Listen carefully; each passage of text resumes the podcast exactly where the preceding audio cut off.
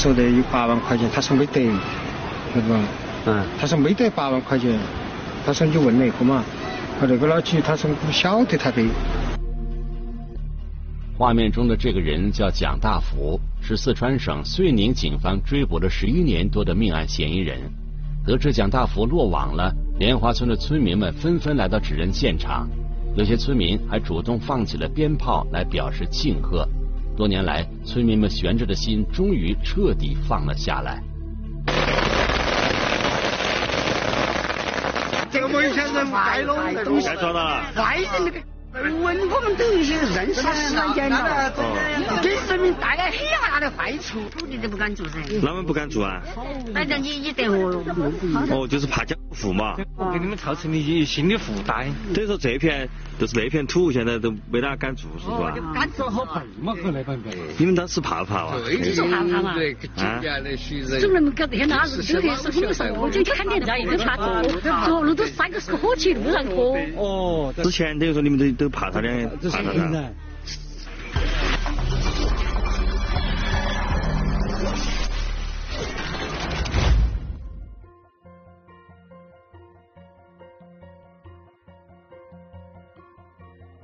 聚焦一线，直击现场。二零零九年七月十日，一个名叫邓小云的女子浑身是伤，连滚带爬的找到了莲花村一户居民家求救。她惊魂落魄，恳求乡亲帮她报案。邓小云说，几天前她和男朋友被人骗了，男朋友已经遇害，她死里逃生，趁嫌疑人睡着时偷偷跑了出来。邓小云所说的嫌疑人正是蒋大福。那么，蒋大福为什么要诱骗邓小云和她的男朋友呢？又为何要杀人呢？一起进入。今天我们关注的事件，了解他的来龙去脉。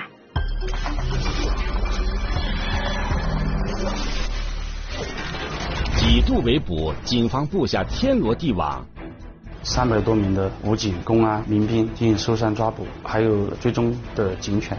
数次逃脱，嫌疑人诡计多端，知道他在那个范围之内吧，所以就没抓到。十余年间，侦查从未间断。几经辗转，案中案牵出当年真相，无所遁形，一线正在播出。接警后，时任刑警大队教导员的罗远强第一时间赶到了现场，至今他仍对那起案件记忆犹新。觉得非常凄惨，他从案发现场神存是叫滚爬出来的，在。出来的滚爬的过程中，还把自己的脚绊断，绊断过后，直接是相当于爬到群众家头。根据邓小云的描述，二零零九年七月七日，蒋大福以帮忙介绍客户为由，让邓小云去他家里。没想到邓小云的男友蒋友也跟了过去。之后，蒋大福耍了个心眼儿，将两个人分开，然后就发生了惨案。随后。侦查员在案发现场找到了邓小云男友蒋友的尸体，安局警方立即抽调人员，以案发地为中心，以五公里为半径，在这一区域内沿途设卡，对嫌疑人进行围堵。同时，在当地民兵及村社干部的协助下，他们也进行了大范围的搜山，包括民警在内，当时有两百多人参与了搜山。一，他没有交通工具；二，那个主要的交通路线我们都已经控制住了，出入的车辆都要去查看的，还有通过我们的其他技术手段，都能够证实他在这个范围之内。七月四号正是我们坡上的这个植物啊，很茂密，茂密过后你要去找到它，确实它很难。最大的一个堵截应该是在七月十号晚上到七月十一号，但是嫌疑人非常狡猾。基本上都逃脱了我们堵截的地方。与此同时，在对蒋大福的社会关系摸排中，侦查员获得了一条有价值的线索：蒋大福身边有两个孩子，其中一个是他最宠溺的女儿，走到哪儿都要带着这个女儿。这一次，蒋大福就带着儿子和女儿一起逃走了。二零零九年七月二十五日，通过信息研判。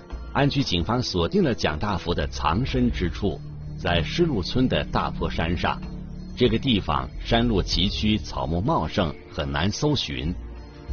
为了不贻误战机，遂宁市公安局的主管领导坐镇指挥，抽调了三百多人将大坡山团团围住，并出动警犬进行追踪。警犬在围堵他的时候，确实下了雨，救援可能不是很好，但是这个警犬啊确实在一棵树上，那么转了一两下，那个警犬也没有很敏感的反应。警犬的习惯来说，它完全的确定在那儿的话，它是要蹲下或者趴下，它有个反应。它最终没有反应，旋了一下，它又往前面走了，就往下一个秀园方向，可能他问题去了。这一次是当地警方组织的第二次大规模围捕。虽然知道蒋大福他们就躲藏在大佛山，但无奈山高林密，杂草丛生，最后的围捕还是以失败告终。不过，当时的参战人员坚信蒋大福他们没有逃出包围圈。我们围的是一个大的范围，呃，然后。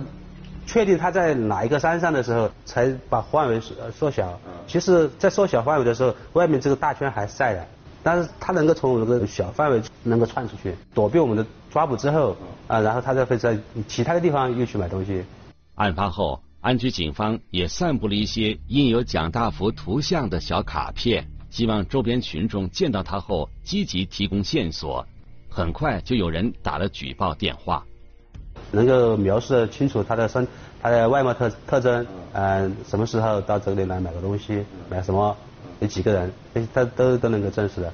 那那段时间就知道他在山上，就知道他在那个范围之内吧，啊就就没抓到。此后，安区警方又组织了几次围捕，但都未能成功。时间一晃到了二零零九年八月二十九日，这一天，安区警方再一次接到群众举报。有人称在中江县的苍山镇见到了蒋大福，虽然是隔壁市的乡镇，但苍山镇离案发地莲花村并不远，也就三十多公里。通缉他的那个照片到处给群众散发，然后在苍山得到举报过后，然后也进行了一次大型的一个围堵。他特别疼爱他女儿，每次逃跑的时候都带他女儿的。后面发现带着女儿确实不方便，要影响他逃跑过程当中。就丢下了女儿，女儿就由我们侦查员交由他的亲戚抚养。这一次，蒋大福丢下了女儿，仓皇出逃。从他女儿口中，侦查员才知道此前的围捕为什么会失败。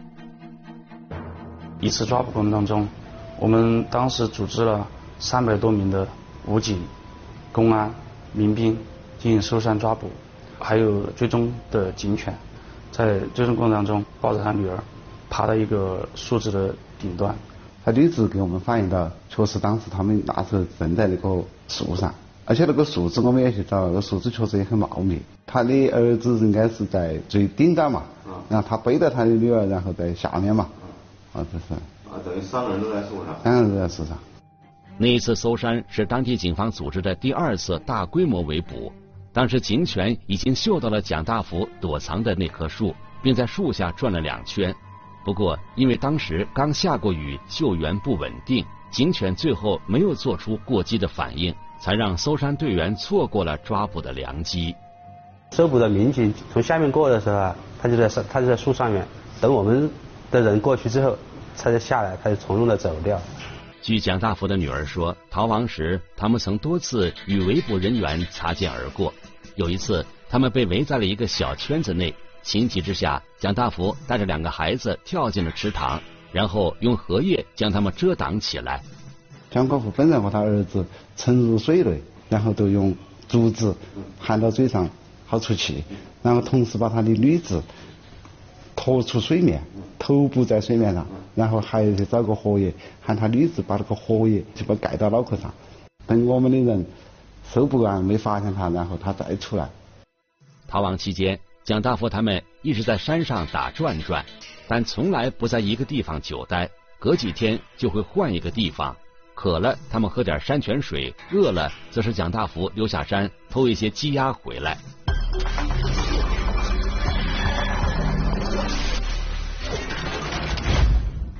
蒋大福实在是太狡猾了。在二零零九年八月二十九日的那次围捕中，蒋大福丢下了心爱的女儿，带着儿子再次逃脱。根据警方得到的线索，蒋大福的儿子蒋成成案发时十九岁，在对邓小云及其男友实施的抢劫杀人案中，蒋成成也有参与。那么，十九岁的蒋成成为什么会和父亲一起作案？在这起案件中，他又扮演了什么样的角色？逃亡中，这对父子还会做出什么样的事情？我们来听听本案涉及的相关各方声音，解开疑问，还原真相。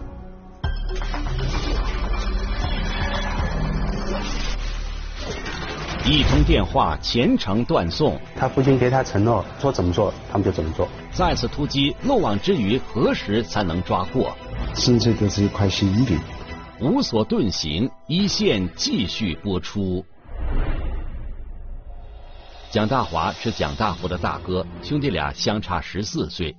蒋大福从小到大的所作所为，蒋大华都看在眼里，十分了解蒋大福的脾气秉性。有都是骗，骗得到又骗，骗不到啊，想尽一切办法都要骗到。蒋大华说。弟弟蒋大福是家中最小的孩子，又是男孩。出生后，父母视他为掌上明珠。因为父母的溺爱，蒋大福从小很调皮顽劣，谁也管不了他。在成长过程中，蒋大福还学会了左右逢源、见什么人说什么话的本事。这个人特别会来事儿，嘴也会说，大家都跟他挺熟的，都愿意这个赊东西给他。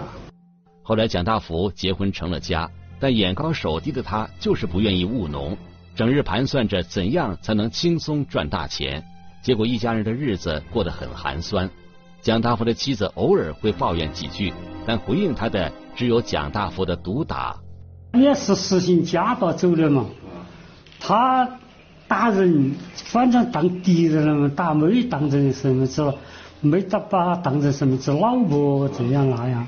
是亲戚熟人，他都不认都不认的那个人。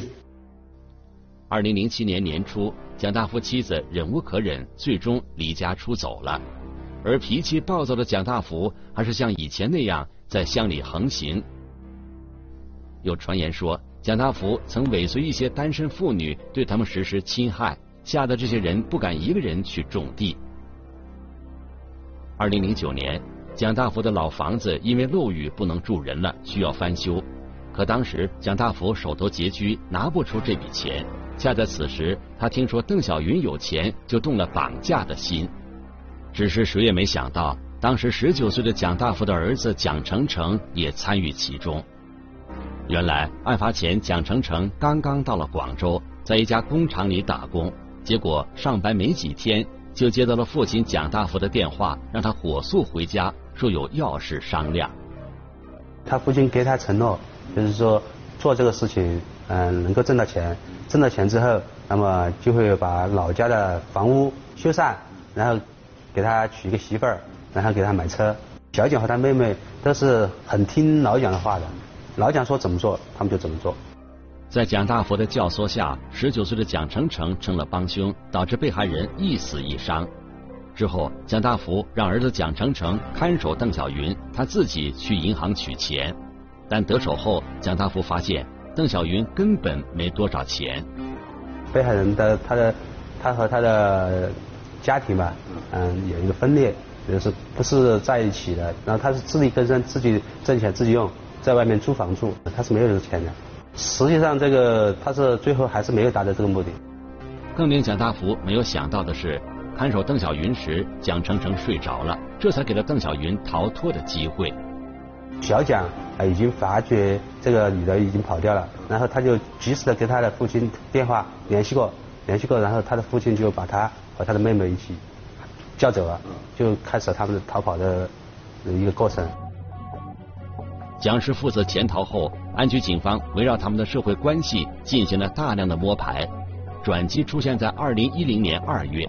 侦查员掌握到蒋成成曾经注册过一个聊天账号，被人登录了，而登录地点就在广东惠州。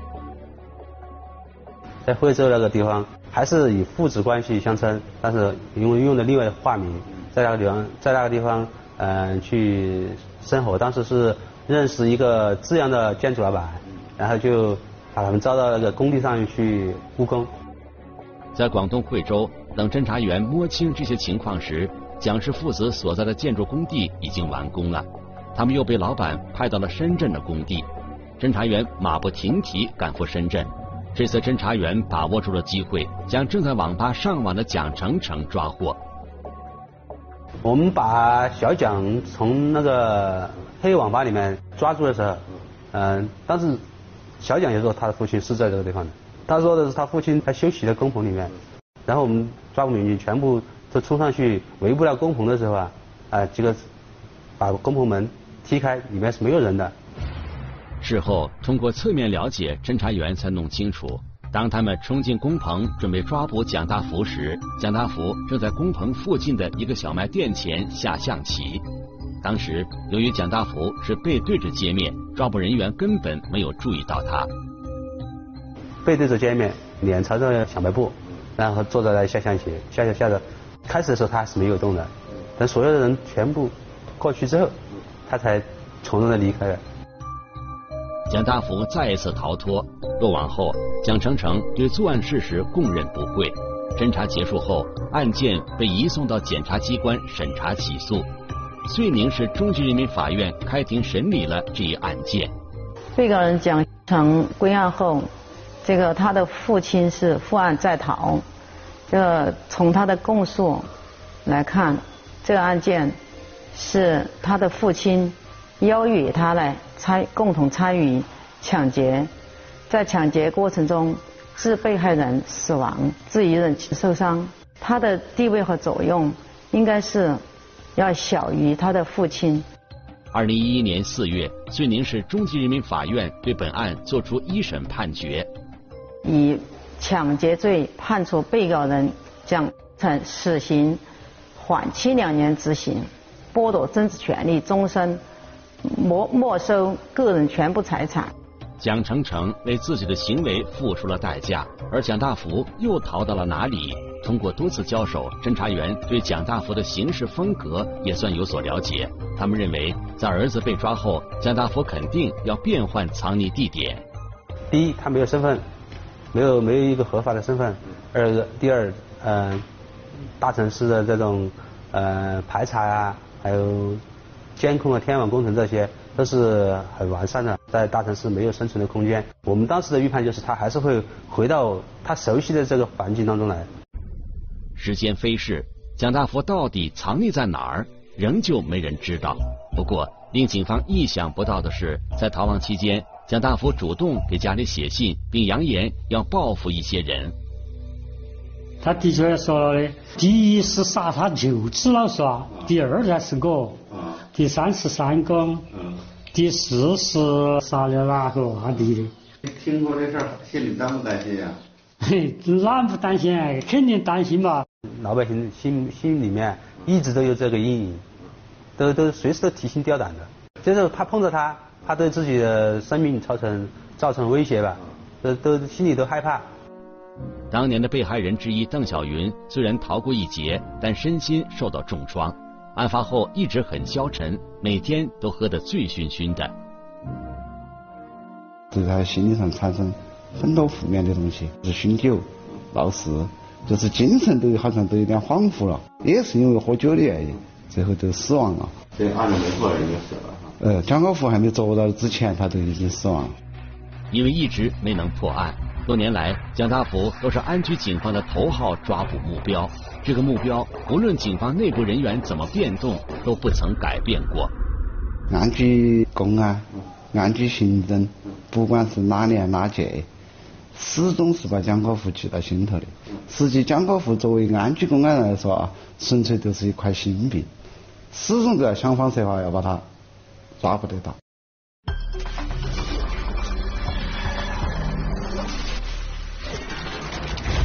蒋成成被审判了。蒋大福却依然在逃。多年来，尽管安居警方做了大量工作，但收效甚微。狡猾的蒋大福甚至没有给警方留下任何有价值的线索。蒋大福究竟藏在哪里，又做了什么？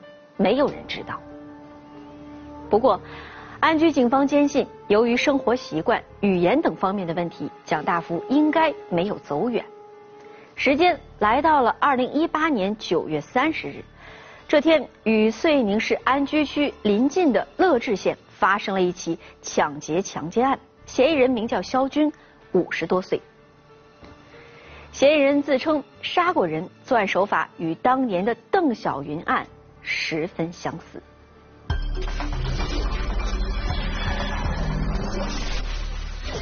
案情再发，关键线索浮现，然后我们把上片提到，比值比中，多方联动，十余年侦查终得圆满，开展了大量的群众性的工作，无所遁形，一线继续播出。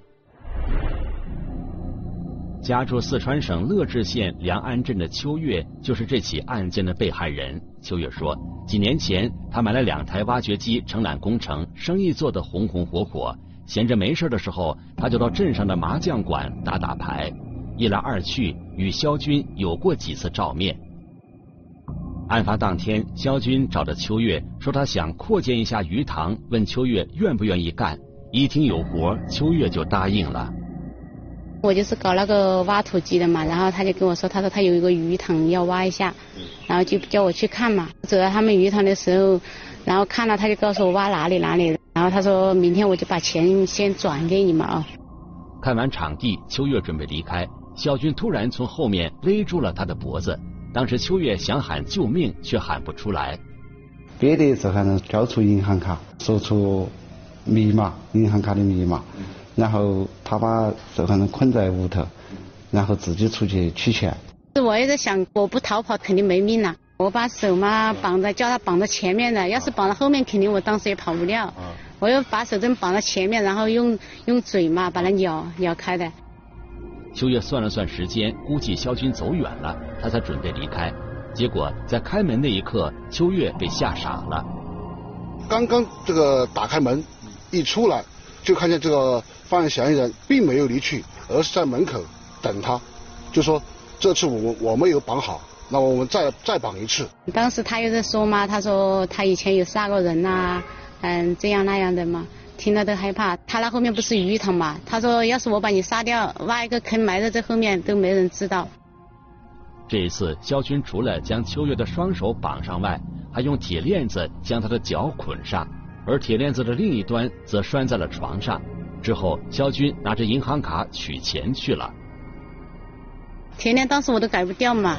改不掉，最后我都是把那个床沿上面他钉那个钉子嘛，然后我把那个钉子慢慢慢慢摇摇松摇松的摇掉，然后那个链子就一直在脚脚上面，我就拖着那样跑了。当时是晚上十一点多，光线很暗，逃跑的路上，秋月磕磕绊绊，摔倒了很多次。报了警过后，等他取钱回来，他是开起受害人那个车，在回来的路上看到有警察，然后就晓得肯定已经暴露了。根本都不回到他这个作案现场了，马上都骑车逃跑。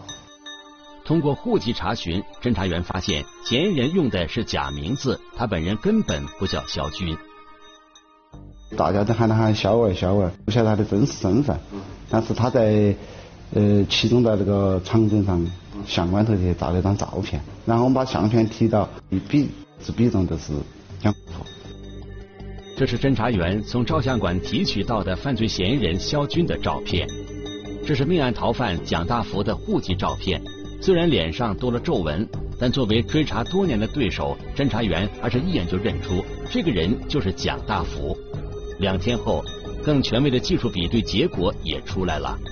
经那个乐至县公安局刑警大队提取生物检材比对，发现，呃，嫌疑人与我们七幺零案件为同一人。乐至县的嫌疑人肖军，就是安居警方苦苦寻找的蒋大福。正如安居警方判断的那样，蒋大福并没有走远，而是躲在离家不远的乐至县乡下。两地警方随即成立了联合办案组，展开侦查。警方调查了解到，家住中江县苍山镇的唐华，曾经和潜逃后的蒋大福处过朋友。那当时跟你说他叫什么名字？他叫肖军。他在袁新乡生活了四五年时间，他在外面也不敢惹事，他对周围的朋友处得非常好，能说会道。呃，所以说他所到之处、所居住的地方，老百姓都比较信任他，很相信他。然而时间久了，蒋大福好吃懒做的本性就暴露出来了。再加上他又爱赌博，逢赌必输，没几年的时间，蒋大福欠了很多外债。你像唐某，呃，索要生活费，常某就呃，因为没有职业，他就向他女儿索要生活费，然后转而又给那个蒋富，然后因为长期这样下去，呃，常某在外面也欠了很多钱。二零一五年五月，蒋大福又逼着唐华出去借钱，一气之下，唐华就离开了蒋大福，再也没有联系。分手之后，他独自一人就呃从元兴乡西阁村走到呃翻过一个坡，就到了呃乐至县梁干镇九里沁那个地方。他看见一排房子很容易躲藏，一般人很难发现。他到那个地方与当时的房东说，就租房子一年是四百块钱。这就是蒋大福租住的那套房子，位置极偏，周边没有任何房屋，同时这里也是他后来再次抢劫时的作案地点。犯罪嫌疑人蒋富，他就是在这个树两棵树之间，呃，用木板搭了一个简易的工棚，然后他的这个距离这个公路非常近。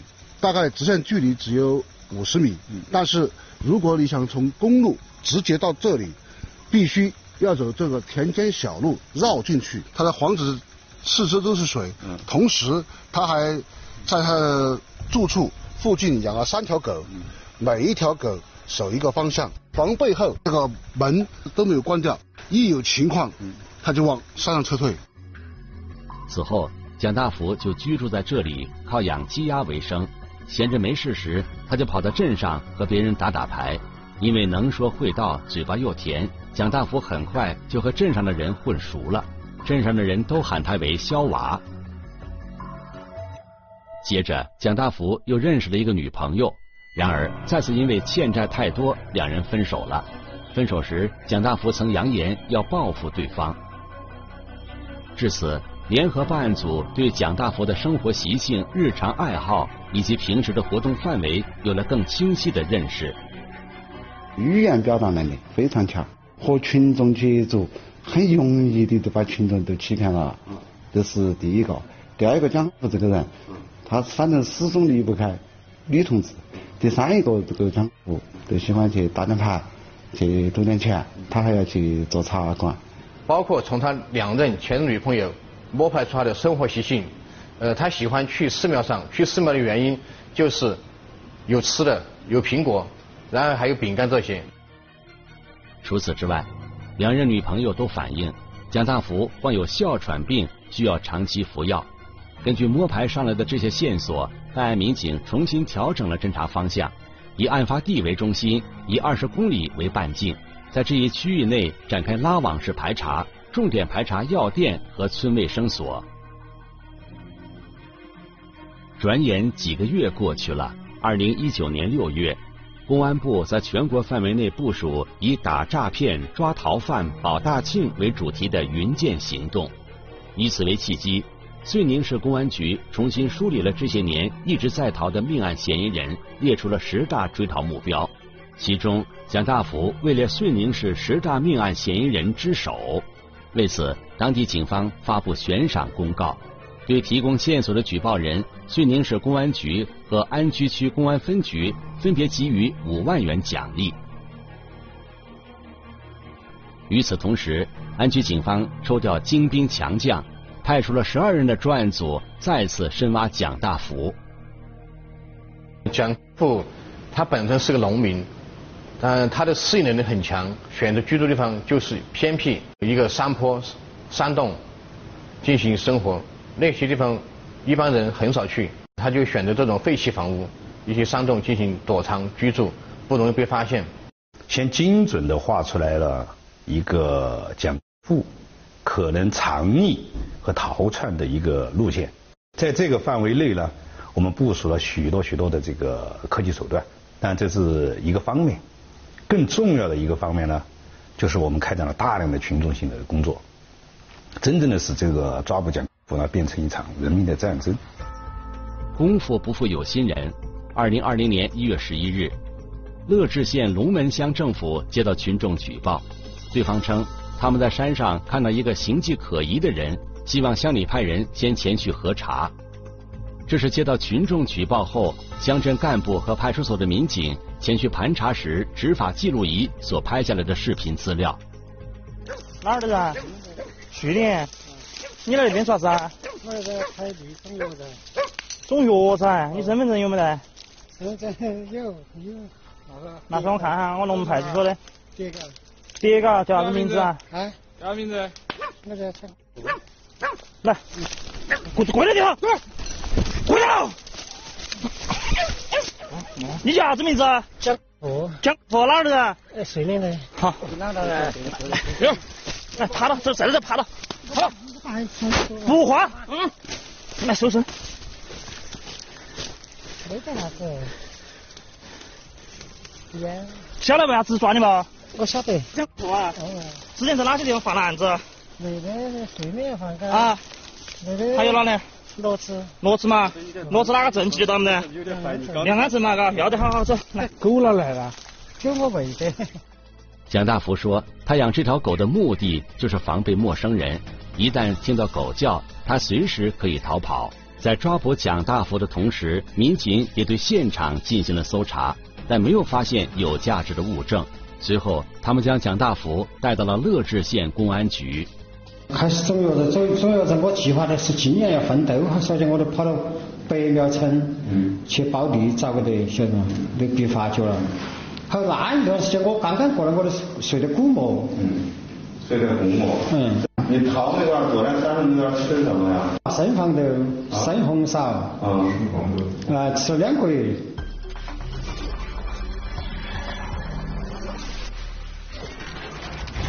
潜逃十余年，数次逃脱了警方的围捕。蒋大福再怎么狡猾，再怎么隐姓埋名，最终也要为自己的行为承担法律责任。当年，蒋大福和儿子蒋成成明明是杀了人，但最终法院是以抢劫罪对蒋成成追究刑事责任的。为什么会有这样的认定呢？抢劫杀人和故意杀人在认定上又有着怎样的区别呢？我们来听听北京师范大学刑事法律科学研究院袁斌教授的解读。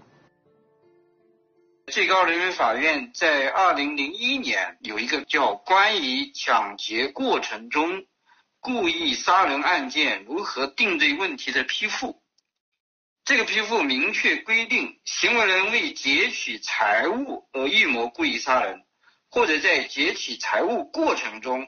为制服被害人反抗而故意杀人的，以抢劫罪定罪处罚；行为人实施抢劫后为灭口而故意杀人的，以抢劫罪和故意杀人罪定罪，实行数罪并罚。如果行为人杀人之前既有抢劫的目的，最后把这个被害人劫持并杀害了，最后劫取财物，这个是定抢劫罪。对于这类行为的定罪量刑。主要还是考虑到刑法第二百六十三条关于抢劫罪有一个加重处罚的特别规定，也就是抢劫致人重伤死亡的，是对这个犯罪嫌疑人被告人适用十年以上有期徒刑、无期徒刑或者死刑这一档法定刑的情节之一，而对这个犯罪嫌疑人被告人定抢劫罪。既可以对他的抢劫行为进行评价，又可以对他的杀人行为进行评价，这样就可以对犯罪嫌疑人、被告人的行为进行一个完整的评价。落网后，回想起当年的情景，蒋大福越发觉得对不起自己的儿子。因为贪婪懒惰，蒋大福心生邪念，他先是亲手毁掉了自己的家庭，接着又把儿子推入了火坑。然而。再多的悔恨也换不回被害人的生命，换不回儿子的前程。